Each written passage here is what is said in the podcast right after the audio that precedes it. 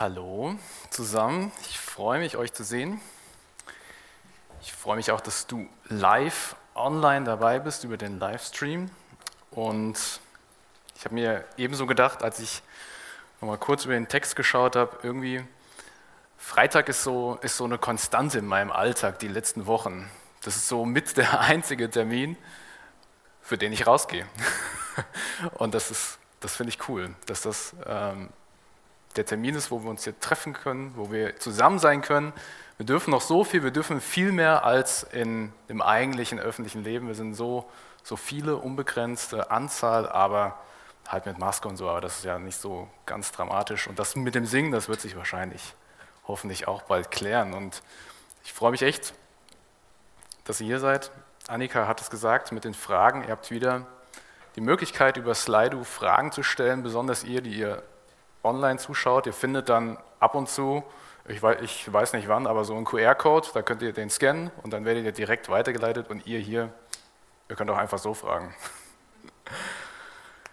genau. Ich weiß nicht, ob ihr euch daran erinnert, die Bilder, die der Nico vor sieben Wochen gezeigt hat. Diese Tasse, die er fotografiert hat, wo der Fokus erst auf den Hintergrund war, der Fokus auf den Vordergrund. Und man hat die Tasse irgendwie nicht so erkannt. Aber bei dem letzten Bild war der Fokus dann richtig gesetzt und man hat die Tasse dann gesehen und der Rest war dann verschwommen. Und heute endet diese Serie Refocus, also setze deinen Fokus neu. Und das Jahr ist jetzt sieben, ja, sieben Wochen alt. Es fühlt sich schon viel, viel länger an, als wir, aber wir haben vor sieben Wochen erst Silvester gefeiert und es ist eine Zeit, wo wir jetzt darauf zurückgucken können und überlegen können, wie das Jahr war. Und ähm, das ist wichtig, ähm, auch für das, was vor uns liegt. Denn wir gucken uns heute das letzte Sendschreiben an, das siebte, und das ist ein, ja, finde ich schon besonderes, weil es sehr nah an dem ist, wie wir heute leben, die Gesellschaft damals. Und ich persönlich finde die Sendschreiben extrem bereichernd, weil sie einfach ähm, von Jesus direkt eingegeben ist, sind. Jesus hat gesagt, hier, hör mir zu und schreibe das auf. Und das sind Briefe an Gemeinden, wo er wirklich Verhalten ähm, ja, beurteilt und sagt, was er gut findet und was nicht. Und ähm, grundsätzlich ist es so, dass wir das in dem, natürlich erstmal in dem biblischen Kontext sehen müssen. Aber ich denke, dass die Probleme, die Jesus da anspricht, heute genauso da sind. Vielleicht aber andere Auswirkungen haben, aber diesen Schritt, den sollten wir auf jeden Fall gehen, dass wir erkennen, was da das Problem war und, das auf uns anwenden. Genau, es geht um die Gemeinde in Laodicea. Und Laodicea ist eine Stadt gewesen in der damaligen, in der damaligen ähm, politischen Provinz in Asien. Und es ist so, ähm, dass die Stadt sehr reich war. Also hatte viel Geld. Ähm, es war so, dass es eine große Kreuzung war von zwei Handelsrouten, Nord nach Süd und Ost nach West und viel Handelstreiben. Und die wirtschaftliche Lage kann man einfach, einfach als vorteilhaft beschreiben, weil die Menschen alles, alles hatten. Besonders war da die Textilindustrie. Und zwar hatten die da einen berühmten schwarzen Stoff, aus dem die Kleider gemacht haben, den es nur da gab. Und ähm, es gibt historische Quellen, die das echt so ja, überliefern, die sagen, das gab es nur da, diesen besonderen schwarzen Stoff. Es ist auch so, dass da viele, viele Banken waren, also viel Geld, das umgesetzt wurde durch den Handel, verwaltet wurde und am Ende gab es auch noch eine bedeutende Stellung der Medizin, also eine Schule, wo die weit entwickelt waren, was Medizin, was Heilkunst angehen. Geografisch ist es auch nicht so ganz uninteressant, wie die Stadt da lag. Es ist eine, ähm, eine Stadt, die in der Nähe von der Stadt Kolossee ist, also die Kolosser, die auch einen Brief von Paulus bekommen haben, den wir auch in der Bibel finden, und eine andere Stadt Hierapolis. Und es ist so, dass nördlich von Laodicea, oberhalb gelegen, gab es heiße, siedende Quellen.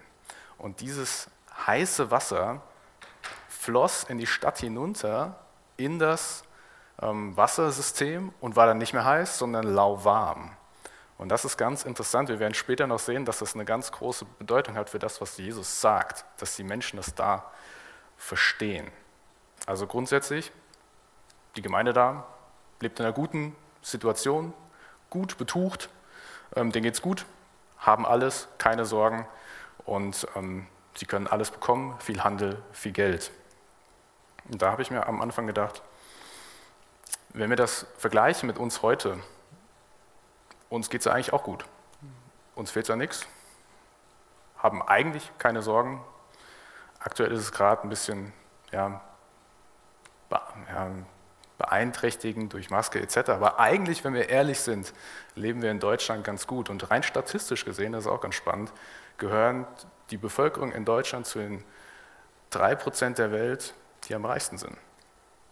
Und deswegen ist dieser Brief, die Situation da und heute bei uns gar nicht so unterschiedlich. Ja, ich denke, bevor wir jetzt in den Text gehen, bete ich noch und dann starten wir durch. Vater, ich danke dir für diesen Brief. Ich danke dir, dass du ihn direkt hast aufschreiben lassen, dass wir sehen können, was du diesen sieben Gemeinden geschrieben hast, was du von ihnen denkst, was du von ihrem Leben denkst, dass wir das erkennen können, dass wir ja, diesen, diesen Kompass haben.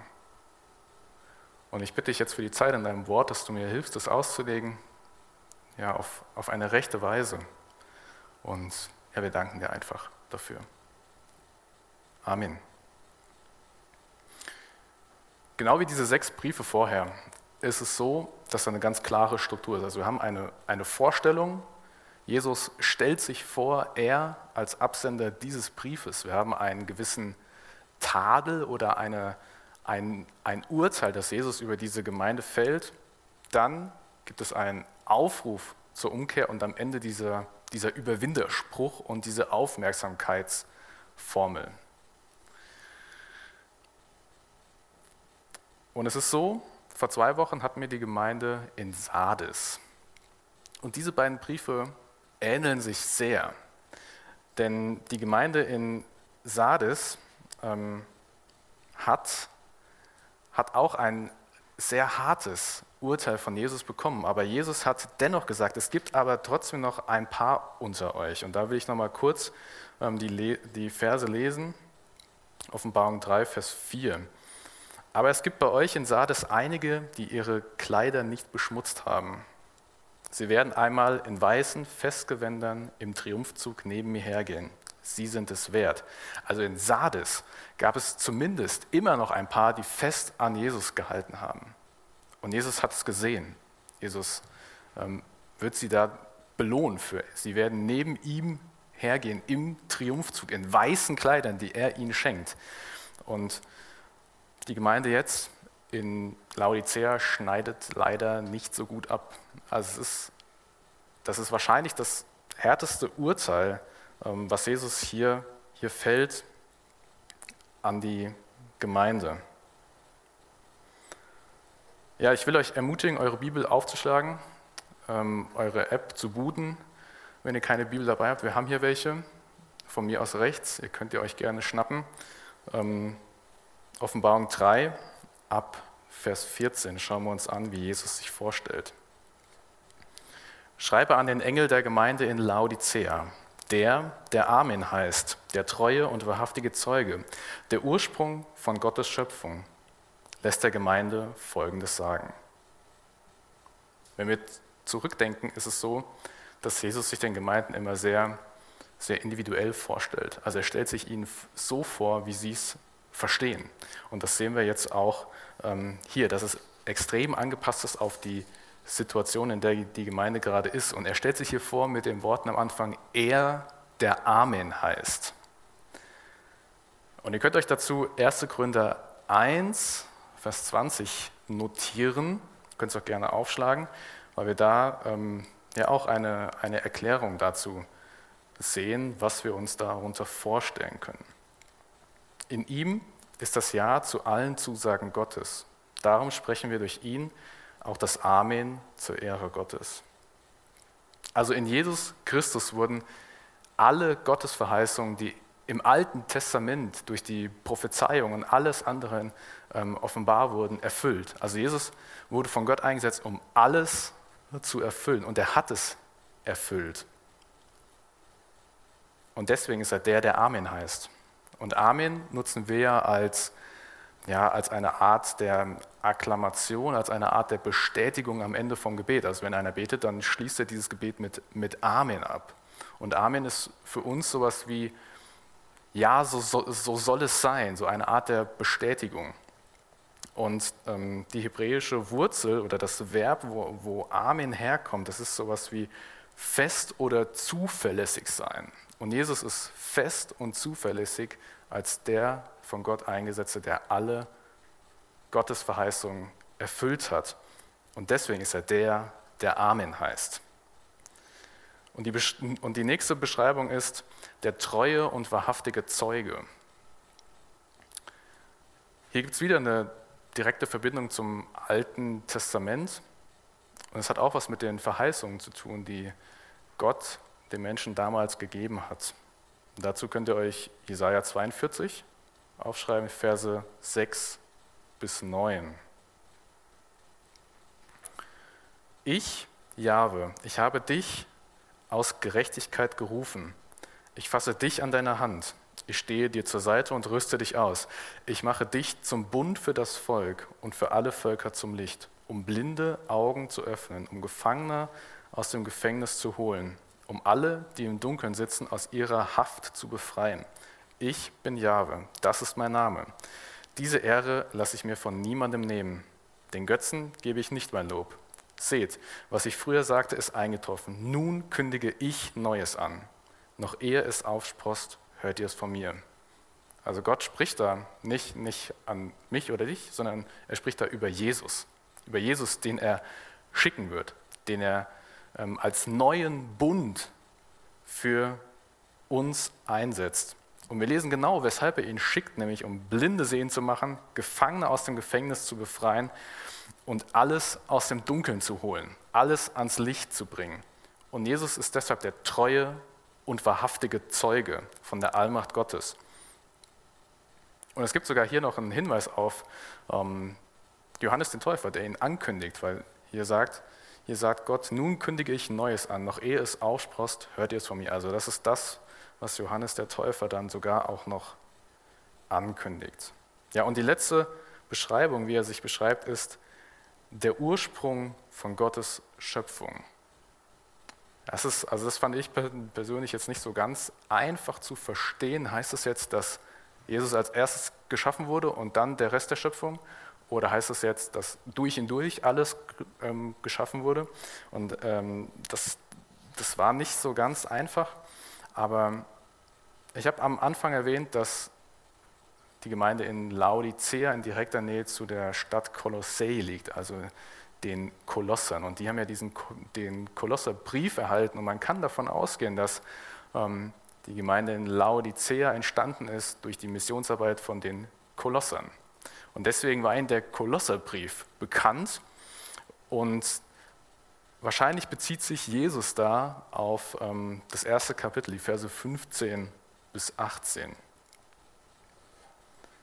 Er ist das Ebenbild des unsichtbaren Gottes, der Erstgeborene, der weit über allem Geschaffenen steht.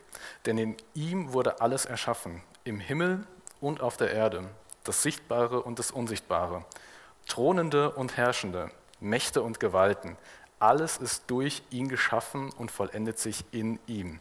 Vor allem war er da und alles hat in ihm Bestand. Er ist auch der Kopf des Körpers, der Gemeinde heißt. Er ist der Anfang, der Erstgeborene aus den Toten heraus, damit er überall und in allem der Erste sei. In Jesus findet alles Geschaffene sein Ziel. In Jesus erhält alles Geschaffene seinen Wert. Du erhältst in Jesus deinen Wert. Er gibt dir deinen Wert, er gibt dir deine Erfüllung. Und in Verbindung mit Johannes 1, den ersten Versen, im Anfang war das Wort und das Wort war bei Gott, da ähm, sehen wir, dass Jesus der Anfang der Schöpfung war. In ihm wurde alles geschaffen und alles bekommt seinen Sinn durch ihn. Und das ist gar keine einfache Beschreibung seines Wesens, aber es drückt die unglaubliche Macht aus, die er von Gott geschenkt bekommen hat, die er von ihm geschenkt bekommen hat, um eben der Kopf der Gemeinde zu sein. Und diese ganze Beschreibung am Anfang hier, das zeigt die unerschütterliche Stellung von Jesus. Er ist gestorben, er ist auferstanden und er sitzt zur Rechten des Vaters. Und das, das ist eine unglaubliche Macht, die er von Gott bekommen hat. Und diese Worte an eine Gemeinde, die in einer Stadt lebt, Reichtum, uns geht's gut, ich, ach, wir leben doch super hier. Und da sagt dann Jesus, ich bin der, der die Macht hat, der alles erschaffen hat. Und so kommt Jesus zu dem nächsten Punkt, nämlich zu dem Urteil. Und da können wir, da lese ich die Verse 15 bis einschließlich 17. Ich kenne dein Tun und weiß, dass du weder heiß noch kalt bist, wenn du doch das eine oder andere wärst. Du bist lau, weder heiß noch kalt. Darum werde ich dich aus meinem Mund ausspucken. Du sagst, ich bin reich und wohlversorgt, mir fehlt nichts. Aber du weißt nicht, wie erbärmlich und jämmerlich du dran bist. Arm, nackt und blind. Ja, das sind unmissverständliche Worte. Also da gibt es nichts zu diskutieren. Das ist das ganz klar, was Jesus hier sagt. Ähm, wie schon gesagt, das sind wahrscheinlich die härtesten Worte, die eine Gemeinde von diesen sieben bekommt von ihm. Und wir sollten aus diesem Schreiben auf jeden Fall auch mitnehmen, dass Jesus die, die Gemeinde kennt. Er kennt sie, obwohl er physisch niemals da war. Er war in keiner einzigen Gemeinde, an die er schreibt, aber er kennt sie alle. Und was wäre, wenn er uns einen Brief schreiben würde? Was würde da drin stehen? Er kennt uns durch und durch. Und er sagt hier, die Gemeinde ist weder heiß noch kalt. Und das ist eine ganz klare Anspielung auf dieses lauwarme Wasser, was von diesen heißen Quellen in die Stadt fließt und dann noch lau ist. Und es gibt weder heißes Wasser noch kaltes Wasser in der Stadt, sondern nur lauwarmes. Und die Gemeinde hat das sofort verstanden. Aber was ist denn jetzt diese biblische Bedeutung hinter, du bist weder heiß noch kalt, du bist lau? Und da könnt ihr euch ähm, den Römerbrief aufschreiben, Kapitel 12, die Verse 11 bis 13. Und da steht, werdet im Fleiß nicht nachlässig, lasst den Geist Gottes in euch brennen und dient so dem Herrn. Freut euch, weil ihr Hoffnung habt, bleibt standhaft im Bedrängnis, seid andauernd im Gebet, nehmt Anteil an den Nöten der Gläubigen und helft ihnen, bemüht euch um Gastfreundschaft. Also diese Beschreibung heiß zu sein, bedeutet ein brennendes Herz für Gott, für Jesus zu haben. Ein brennendes Herz, weil er Hoffnung schenkt, weil er Freude schenkt, weil er dir Mut schenkt. Und das ist die Bedeutung dahinter. Und diese, diese Aussage, du musst für etwas brennen, das habe ich persönlich auch schon oft gehört. Ähm, Im Beruf, da sagt man öfters mal, wenn du diese Stelle haben willst, dann musst du dafür brennen. Oder du kriegst nur die, die Beförderung, wenn du dafür brennst. Und, wenn, und dieses dafür brennen, da dreht sich dann das ganze Leben drum. Dein Tun, dein Handeln, deine Entscheidungen. Und Jesus sagt hier der Gemeinde, dass sie nicht für ihn brennt. Sie ist lauwarm, sie ist, ein, sie ist nicht tot, aber auch nicht lebendig. Sie ist ein bisschen tot und ein bisschen lebendig. Und ähm, sie glaubt ein bisschen an Gott. Aber dieser Zustand, in der die Gemeinde ist, gefällt Jesus überhaupt nicht. Er wünscht sich sogar, dass die Verhältnisse sich ändern und nicht ins Gute, sondern nicht nur ins Gute, sondern wärst du, wärst du doch heiß oder kalt, also wüsste ich, was mit dir wäre. Brennst du jetzt für mich oder brennst du nicht für mich? Und das ist eine ganz, ähm, ganz krasse Aussage von, von ihm. Und ich habe da in der Vorbereitung ein Zitat gelesen und mir, ich, wie ich jetzt gerade sehe, tatsächlich vergessen, von wem es ist, aber es ist nicht schlimm. Die Aussage bleibt die gleiche und da steht, charakterlose Halbheit ist schlimmer und schwerer zu beheben als völlige Christusferne oder offene Christusgemeinschaft. Das klingt hart und Jesus sagt, dieser Zustand, in dem du bist, der ist nicht gut, den will ich nicht. Und es ist für die Gemeinde sehr schwer, da rauszukommen. Es fehlen diese klaren Verhältnisse. Und in so einer Predigt und auch in der Vorbereitung ist es so, da kommt so ein Punkt, wo man ja quasi die, den Text auslegt, den Text anfängt auszulegen und dann kommt quasi das, was Jesus da anspricht, was im Text angesprochen wird und dann kommt die Übertragung auf unser Leben. Und das ist ein Punkt, ähm, der, ja, das ist einfach eine Konfrontation und das kann ich nicht für dich machen. Also du musst die Entscheidung treffen, dass du diesen Text nicht abstempelst und sagst, das war damals, die Bibel kennt, kennt das doch gar nicht, wie wir heute leben, sondern dass ähm, ja, du dir das zu Herzen nimmst und dass du dich damit beschäftigst, was der Text der Gemeinde damals und uns heute sagt. Und deswegen will ich dich fragen, ähm, hast du ein brennendes Herz? Ist Gott deine Hoffnung? Ist Gott dein Antrieb? Oder bist du lauwarm, so wie die, die Gemeinde? Kannst du sagen, dass du Freude hast durch die Hoffnung, die Gott dir schenkt? Dienst du aus dieser Kraft heraus? hast du deinen Nächsten so im Blick, weil Gott dich liebt und er auch den Nächsten liebt. Ich muss sagen, bei mir gibt es Situationen, in denen kann ich echt sagen, da brenne ich, aber genauso gibt es welche, da sagen, da bin ich echt kalt. Zum Beispiel setze ich gerne für meine Mitmenschen das ein, was Gott mir geschenkt hat. Das mache ich echt gerne. Aber bei mir bin ich total unbarmherzig, da bin ich total kalt, total hart. Und es ist okay, dass, dass wir Fehler haben, aber es ist nicht okay, wenn das ein Dauerzustand wird. Also wenn wir das nicht eingestehen und, und vor Gott bringen. Und ich will dich ermutigen, dass du dir Gedanken dazu machst, wo du kalt, heiß oder wo du lauwarm bist. Das ist eine Frage, die ist echt essentiell. Und das zeigt uns dieser Brief auf jeden Fall. Schauen wir mal weiter. Jesus sagt, darum werde ich dich ausspucken. Also es ist eine ganz klare Beschreibung seines Tuns. Er wird, weil die Gemeinde sich in diesem Zustand befindet, wird er sie ausspucken. Das ist eine Distanzierung, das ist ein Abwenden von dieser Lebensweise. Und das ist extrem hart, wenn also sagt Jesus, dass er das nicht okay findet. Und er akzeptiert sowas auch nicht und ist im Begriff, sich davon zu distanzieren, also von dieser Gemeinde, von dieser Lebensweise.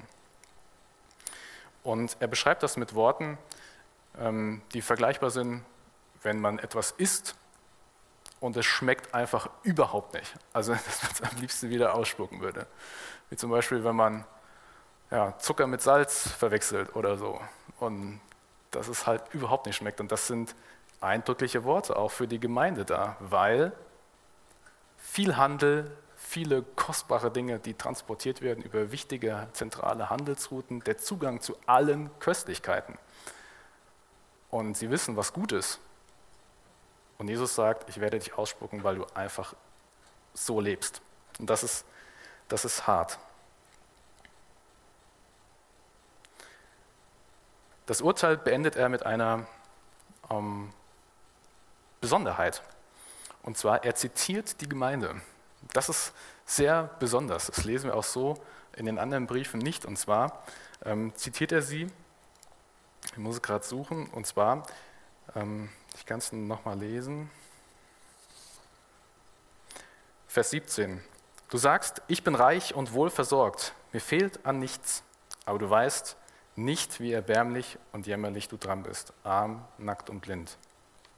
Also Jesus zitiert die Gemeinde, die Gemeinde sagt von sich, ich bin reich, ich habe alles, was ich brauche, ich brauche nichts.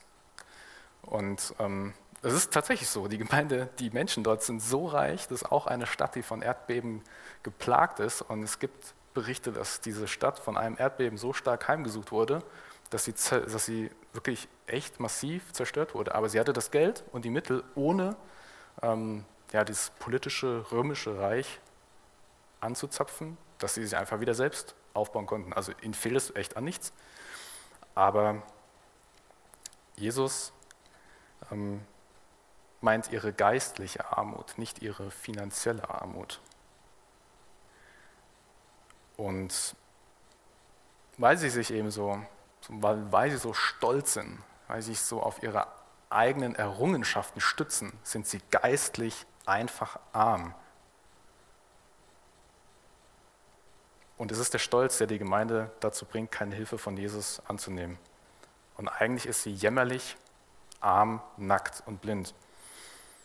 Und dieser Abschnitt bis hierhin, der liest sich wie so ein Hammerschlag. Der liest sich wie so ein klares Urteil. Und ähm, als wäre quasi das Ende des Briefes hier. Dass Jesus sagt, okay, du bist so und das ist nicht okay und ich distanziere mich von dir und das ist jetzt mein letztes Wort.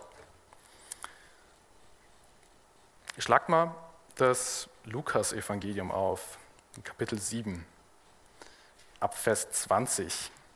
Da lesen wir eine Begebenheit, wo Anhänger vom Johannes den Täufer zu Jesus kommen, um ihn zu fragen, ob er wirklich der verheißene Messias ist.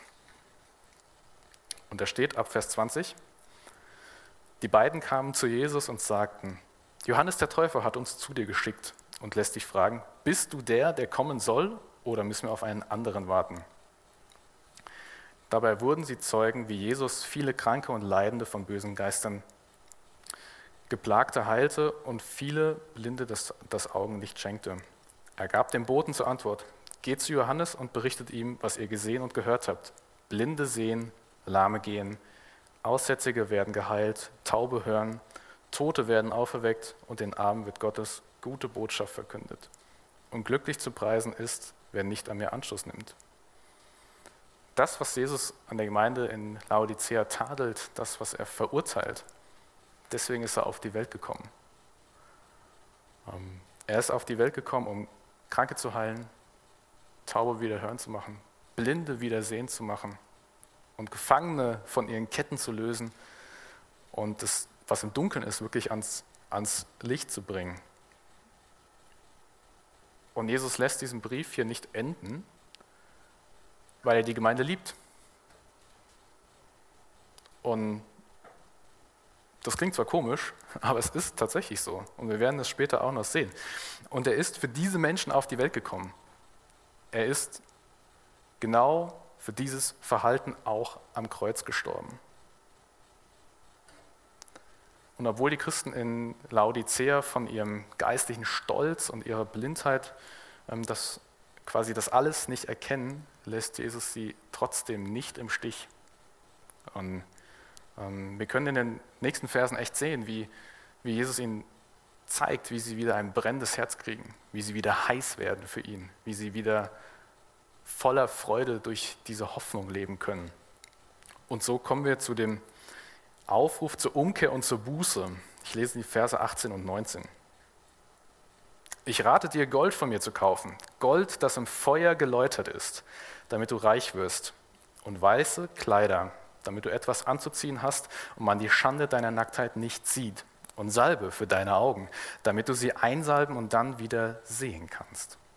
Alle, die ich lieb habe, weise ich zurecht und erziehe sie. Mach endlich ernst und ändere deine Einstellung. Ich weiß nicht, wie du mit Ratschlägen umgehst. Ähm, ich muss sagen, in meinem jugendlichen Leichtsinn habe ich auch schon öfters mal einen Ratschlag ausgeschlagen und ich muss merken, dass ich jetzt ein bisschen mit Abstand auch ab und zu so handle, wie mir geraten wurde. Das ist ganz witzig. Und ähm, Jesus gibt hier der Gemeinde einen Ratschlag. Er sagt hier, also wenn ich in deiner Situation wäre, würde ich so handeln. Und Jesus zeigt der Gemeinde hier einen Ausweg. es ist ein Ausweg von diesem schlimmen Zustand, von diesem zwischen zwei Stühlen sitzen, von diesem lauwarmen. Und wir sind hier wieder an einem Punkt, wo wir uns in Sicherheit wiegen können, wie jetzt hier, wo wir sagen können, okay, dieser Ratschlag gilt der Gemeinde, die, die haben das auf jeden Fall gebraucht, ja, ist klar. Oder wir sagen, wir lassen uns konfrontieren und denken uns, das rät Jesus uns genauso. Und das ist ein Schritt, den du gehen musst, den du für dich gehen musst, den kann ich dir nicht abnehmen. Und ähm, Jesus sagt, Gold kaufen, das im Feuer geläutert ist, damit man reich wird. Man könnte jetzt meinen, okay, gut, das macht doch überhaupt keinen Sinn für die Gemeinde da, weil sie, sie, sie sind doch reich. Also sie, sie haben alles, was, was sie brauchen. Sie haben Unmengen an Geld. Ähm, als Bankenzentrum, als Handelsstadt ist alles da. Aber es geht hier um eine andere Art von Gold. Ähm, Jesus packt die Gemeinde auf ihrem Level. Er spricht sie so an, wie sie es auf jeden Fall verstehen. Und es ist Gold, das man nicht kaufen muss, das man von Jesus empfangen kann, wenn man möchte. Du musst es nicht von Jesus für einen Preis kaufen sondern er schenkt es dir umsonst. Und es geht nicht um irdischen Reichtum, es geht nicht um etwas, was man auf seinem Konto messen kann mit einer Zahl, mit möglichst vielen Nullen, sondern es geht um einen Schatz im Himmel. Es geht um die Perspektive in Richtung Ewigkeit. Es geht um das, was über dieses Leben hinausgeht, was über diesem Leben steht, was außerhalb der Zeit ist. Und Gold wird im Feuer geläutert, um es von Verunreinigungen zu befreien, damit es wertvoller wird. Also wenn, du, wenn, wenn man Gold schürft, ich habe es jetzt noch nie gemacht, aber wenn man Gold schürft und Gold findet, ähm, dann muss es geläutert werden, damit es den höchsten Verkaufspreis erzielt. Und Jesus hat den Schmutz und die Schande dieser Welt in dem alles entscheidenden Feuer geläutert und das ist das Gericht Gottes. Er hat vor Gott für deine und für meine Schuld bezahlt, sodass wir reines Gold von ihm empfangen können, annehmen können, umsonst. Und das ist genau das, was, die, was er der Gemeinde rät hier. Und durch Jesus hast du die Chance, vor Gott zu bestehen, weil er für dich alles gegeben hat, weil du es wert bist weiße Kleidung anziehen, damit man die Schande deiner Nacktheit nicht sieht. Der, der Rat hier ist auch wieder doppeldeutig. Textile waren sehr heiß begehrt in der Stadt, vor allen Dingen ein besonderer schwarzer Stoff, wie ich schon gesagt habe, eine schwarze Kleidung, die es nur da gab. Also das, was die Menschen ausgemacht haben, war diese schwarze Kleidung. Und Jesus bietet hier neue Kleider an, neue Kleider, die weiß sind, von ihm gegeben. Und wenn wir uns zurückensinnen, dann an, wieder an die Gemeinde in Sardes, die hat genau dasselbe verheißen bekommen. Und diese weißen Kleider sind, kommen in, in der Offenbarung sehr oft vor. Das ist ein, ein Bild der Gottes Verbundenheit für die Ewigkeit. Und weiß als Farbe der Reinheit, ähm, ja, der Beständigkeit vor Gott ähm, drückt das eben aus. Und wenn ich über mein Handeln nachdenke, dann müssten meine Klamotten nicht weiß sein, sondern eher dunkel bis tief, bis tief schwarz und schmutzig. Aber Gott schenkt neue weiße Kleider, die frei von Schuld, frei von Schmutz sind. Aus dem Grund, weil er uns in seiner Nähe haben will und weil er uns vergeben will und weil er uns liebt. Deswegen macht er das. Und diese Kleider überdecken alles andere. Die überdecken diese schwarzen Kleider der Gemeinde in Laodicea. Und das brauchen wir genauso. Sonst stehen wir nackt da und sind bloßgestellt und unsere Schuld wird offenbar. Und das ist, das stelle ich mir echt, echt schlimm vor. Salbe für deine Augen, damit du sie einsalben und dann wieder sehen kannst. Als medizinische Metropole war Laodicea bekannt dafür, dass sie eher Medikamente verkauft und nicht annehmen muss. Also als ja, Wissenschaft, die Herstellung, neue Sachen ausprobieren und weitertreiben mit dem Handel und einfach viel Geld machen und dieser Fortschritt. Aber Jesus sagt jetzt hier, dass sie ein Gegenmittel für ihre Verblendung kriegen können. Laodicea ist gefangen im Reichtum, Selbstverliebtheit und stolzen Egoismus. Ähm, und Jesus hat ihnen vorher schon gesagt, dass sie buchstäblich blind sind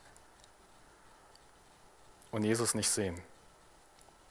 Und jetzt können sie ein wahres Medikament von ihm kriegen, Salbe für ihre Augen, damit sie endlich wieder sehen, damit sie den Blick klar haben auf das, wo sie gerade stehen und was Jesus ihnen sagt. Und das muss die Menschen dort echt hart getroffen haben, weil es sie einfach am Herzen packt. Das, was in ihrem Leben gerade ist, das, wie die Umstände gerade sind. Und Jesus spricht sie auf ihrem Level direkt an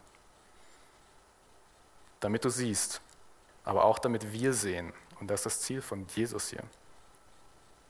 Er möchte, dass die Gemeinde nicht noch weiter ins Dunkle rennt ähm, und womöglich verloren geht, weil so wie sie gerade leben, ist ein schlimmer Zustand und Jesus ist dabei, sich abzuwenden. Und er gipfelt das Ganze mit Vers 19. Alle, die ich lieb habe, weise ich zurecht und erziehe sie. Mach endlich ernst und ändere deine Einstellung. Hier fällt ein kleines, aber feines Detail auf. Ähm, und das stellt das Grundmotiv Gottes richtig gut dar. Jesus liebt die Gemeinde. Das hätte, also das ist wirklich, am Anfang hätte man das nicht so gedacht mit diesem Urteil, aber er liebt sie. Und alle, die er liebt, weist er zurecht und er zieht sie.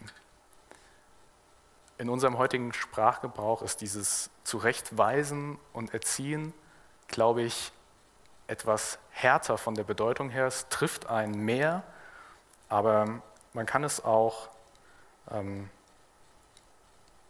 übersetzen mit den Worten an den Tag bringen, überführen und nachweisen. Und das heißt, Jesus überführt hier die Gemeinde. Er konfrontiert sie mit ihrer Sünde. Er bringt es ans Tageslicht so damit sie es verstehen und im Glauben wachsen und nicht auf ihre Stelle tappen. Und auch dich und mich will Jesus erziehen. Momente, in denen man mit Sünde konfrontiert wird, sind nie einfach. Ähm, sie sind schmerzhaft, man muss sich Fehler eingestehen und es ist einfach ähm, nicht schön. Aber ich kann dir aus Erfahrung sagen, wenn du das zulässt, wenn du dich damit auseinandersetzt, dann ist es schwer. Ja, es ist schwer in dem Moment, aber es ist etwas, ähm, was deine Beziehung zu Jesus wachsen lässt, weil du ähm, etwas, weil du überführt wirst, weil du etwas aufdeckst, was nicht gut ist in deinem Leben. Und du bringst es vor Gott, du bekennst es vor ihm und du kannst aufrecht stehen vor ihm, weil die Last von deinen Schultern einfach abgefallen ist, weil er es für dich trägt. Und es gibt zwei Arten, mit Konfrontation umzugehen. Diese Gemeinde hat auch zwei, zwei Arten zur, zur Auswahl gehabt, wahrscheinlich. Und das eine ist es, so stehen zu lassen und zu ignorieren. So nach dem Motto, okay, gut, aber das trifft ja nicht mich. Und das zweite ist, ähm, sich darauf zu konzentrieren, dass Jesus das nicht tut, um dir einen reinzudrücken, sondern er macht das, weil er dich liebt und er möchte, dass du das zulässt. Und er will auf gar keinen Fall, dass du verloren gehst. Und er will auch nicht, dass diese Gemeinde verloren geht. Wie reagierst du auf solch eine Konfrontation? Jesus fordert die Gemeinde ganz klar auf, mach endlich ernst und ändere deine Einstellung. Also klarer geht es nicht. Es ist nichts für Interpretation, ähm, es steht schwarz auf weiß da. Und Jesus will einen Schluss mit dieser pseudo-christlichen Halbherzigkeit, in der die Gemeinde sich befindet. Und das ist wertvoll, dass wir das haben, dass wir das lesen und, die, und dieses Verhalten so von Jesus beschrieben wird und er uns diesen Weg zeigt, wie wir da rauskommen können. Ja, als letztes kommt die Verheißung und der sogenannte Überwinderspruch. Und das ist das Ende des Briefes. Das sind die letzten beiden Verse und die lese ich uns noch. Merkst du nicht, dass ich vor der Tür stehe und anklopfe? Wer mich rufen hört und mir öffnet, zu dem gehe ich hinein. Und wir werden miteinander essen. Ich mit ihm und er mit mir. Wer den Kampf besteht, dem werde ich das Recht geben, mit mir auf meinem Thron zu sitzen. So wie auch ich den Kampf bestanden und mich mit meinem Vater auf seinen Thron gesetzt habe.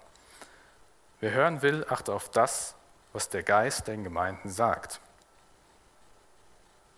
Das Ende des Briefes ist ein sehr starkes. Es ist eine, ähm, ja, es ist, das öffnet den Blick auf die Zeit, in der wir gerade leben, in der die Gemeinde auch gelebt hat, nämlich Jesus gestorben, auferstanden, war eine kurze Zeit auf der Erde, ist dann in, den Himmel gefahren zu seinem Vater und wir warten auf das Wiederkommen. Und die Gemeinde war genauso in dieser Zeit und wir jetzt, wir warten auch noch auf das Wiederkommen. Und in dieser Zwischenzeit klopft er an Türen an. Welche Türen? Die Tür deines Herzens. Ob du es jetzt hörst oder nicht, er klopft an, definitiv. Und es ist so, dass die Tür hier etwas Bildliches ist. Jesus kommt zu uns. Der Vater hat sich ausgestreckt zu uns Menschen, indem er Jesus geschickt hat, damit er anklopft. Nicht wir gehen zu ihm, sondern wir erfahren das Privileg, dass Gott zu uns kommt. Welch ein Dienst, welch eine Hingabe. Und Gott hat sich dazu entschieden, dass er Jesus an die Türen anklopfen lässt. Und dieser Akt des Eintretenlassens, das beschreibt er hier auch, ähm, dass wir anerkennen, dass wir von Jesus abhängig sind, dass wir anerkennen, dass so wie wir gerade leben, es nicht zu Gott führt, sondern zum ewigen Tod dass diese schwarzen Kleider, die wir gerade tragen, dass sie vor Gott nicht bestehen können. Und es ist auch das, wo er die Gemeinde zu aufruft. Ähm, er möchte bei dieser Gemeinde einziehen. Er möchte bei der Gemeinde in der Mitte sein. Er möchte mit ihnen essen. Er möchte mit ihnen Gemeinschaft haben. Das will er mit uns ganz genauso haben. Das will er mit dir in deinem Leben. Er möchte quasi dein WG-Partner sein. Und er möchte alles mit dir teilen. Was bedeutet jetzt diese, dieser Akt des Essens im biblischen Kontext? Ich habe das eine gesagt, Jesus will in deiner Mitte sein, aber es gibt auch das Abendmahl, mit Jesus gemeinsam zu essen. Er hat seine Jünger vor seinem Tod aufgefordert, das Abendmahl mit ihm zu feiern und ihnen gesagt, sie sollen es feiern, bis er wiederkommt, auf die Erde zurück. Und dieses Abendmahl, das ist ein, ja, ein Symbol der, des Erinnerns an den Tod Jesu am Kreuz ist ein Symbol der Freude, die wir daraus kriegen, weil er am Kreuz für uns gestorben ist. Und es öffnet die Perspektive auf die Ewigkeit. Wir werden einmal bei ihm sein und das Abendmahl mit ihm in Ewigkeit feiern. Und das wird wahrscheinlich total abgedreht sein, aber ich freue mich richtig darauf, wenn wir in Ewigkeit zusammen mit ihm dieses Mal feiern. Wer den Kampf besteht, dem werde ich das Recht geben, mit mir auf meinem Thron zu sitzen. Das ist die Verheißung. Die Gemeinde bekommt die Verheißung, gemeinsam mit Jesus auf dem Thron zu sitzen, wenn sie den Kampf bestehen. Und ähm, ist auch wieder eine Doppeldeutigkeit, sodass sie es verstehen. Damals in der Provinz Asien ähm, war, dieser, war ein Ausdruck sehr bekannt, und zwar ähm, der Thron des Königs. Also der Thron des Königs, ein, ein Thron, und nur der König war berechtigt, sich auf diesen Thron zu setzen. Aber Jesus verheißt jetzt, dass die Gemeinde mit ihm auf diesem Thron sitzen wird. Und nicht nur der König, also nicht nur er, sondern sie mit ihm. Wenn sie den Kampf besteht, und wir können uns jetzt fragen, okay, welcher Kampf? Der Gemeinde geht es doch gut. Sie kämpft doch gar nicht. Sie, sie leidet keinen Mangel. Sie leidet keine Verfolgung. Sie, sie hat alles, was sie braucht. Sie trifft sich wahrscheinlich, oder sie hat sich wahrscheinlich immer fröhlich getroffen, immer schön Gottesdienst gefeiert. Aber welchen Kampf? Die anderen Gemeinden, oder zumindest der Großteil davon, da war irgendeine Art der ja, Verfolgung da. Die haben gekämpft gegen falsche Lehre. Die haben gekämpft gegen Verfolger, die es nicht gut fanden, was sie da machen. Aber die Gemeinde hier, die muss doch gar nicht physisch kämpfen. Und die Gemeinde muss gegen ihre innere Haltung kämpfen. Das, was sie machen, das, weshalb sie lau sind, das ist der Kampf. Das ist der Kampf gegen Stolz und dieses Verlangen nach irdischen Reichtümern. Sie sagen es ja auch selbst von sich. Also Jesus hat sie zitiert. Sie sagen von sich selbst, dass sie reich sind und nichts brauchen. Und das ist der Kampf, den sie kämpfen müssen. Und sie sagen auch, dass sie Jesus nicht brauchen. Und das ist eine fatale Einstellung. Aber wenn sie den Kampf bestehen, bekommen sie diese Belohnung, mit ihm auf dem Thron zu sitzen. Und dieses Vorrecht, auf dem Thron zu sitzen, Jesus verheißt es, weil er es genau selbst erfahren hat. Er hat auch den Kampf gekämpft. Er ist ans Kreuz gegangen. Er hat, den, er, er hat sich dem gestellt. Er hat sogar zu Gott gebeten und gesagt, wenn es, wenn es nur irgendwie möglich ist, lass diesen Kelch an mir vorübergehen. Aber er hat sich diesem Kampf gestellt für dich. Und er wurde von Gott erhöht auf den Thron. Genauso erhöht er uns, wenn wir diesen Kampf bestehen. Dann stellt er uns an seine Seite.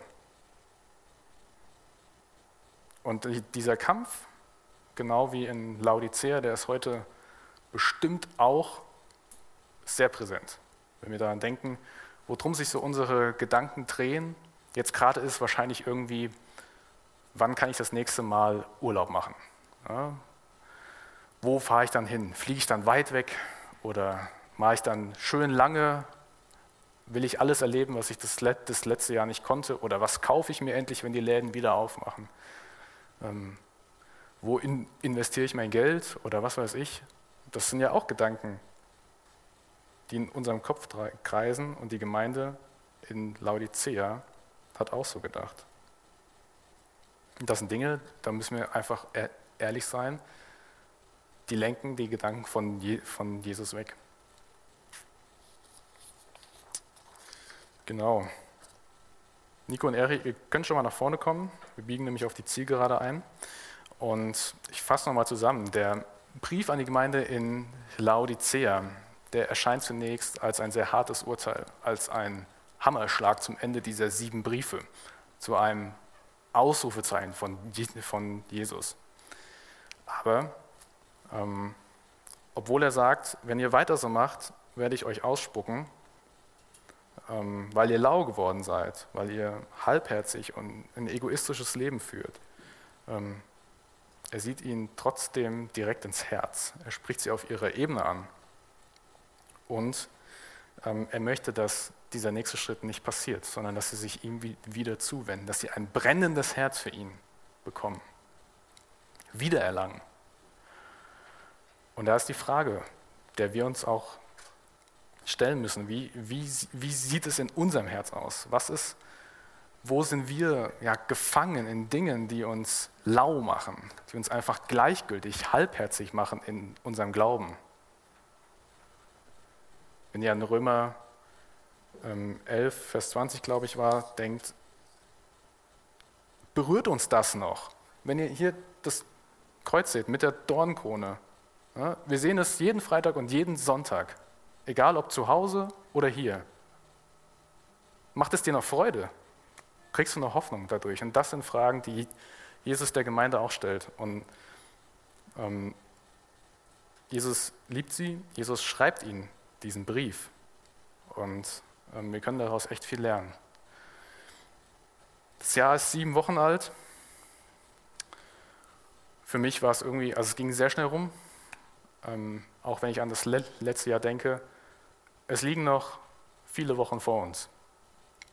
Und es ist auf jeden Fall gut, an dem Anfang vom Jahr den Fokus neu zu setzen auf das, was war, das zu reflektieren und auf das, was kommt und zu fragen, was, was hat mich bewegt. Und genau dazu ja, will ich dir Mut machen, dass du dich damit auseinandersetzt, dass du dir die Fragen stellst, wo bist du kalt, wo bist du heiß oder wo bist du lau? bewegt dich das Kreuz noch? Genau. Ich bete noch. Vater, ich danke dir für diesen Brief. Ich danke dir, dass du die Gemeinden kennst. Ich danke dir, dass du uns kennst und dass ja, wir einfach das lesen dürfen. Dass wir es hier vor uns liegen haben, schwarz auf weiß. Und ich bitte dich, dass du uns Mut gibst, das ja, auf unser Herz zu legen, dass wir es in uns wirken lassen, dass wir uns hinterfragen, wo sind wir egoistisch, wo drehen sich unsere Gedanken nicht um dich, sondern um uns selbst. Wo sagen wir, wir brauchen dich nicht. Hilf uns dabei, das vor dich zu bringen, vors Kreuz zu legen und dass ja, wir einfach mit dir zusammen daran arbeiten können, mit dir dann auch mit der Perspektive Richtung Himmel zu legen. Ich danke dir. Amen.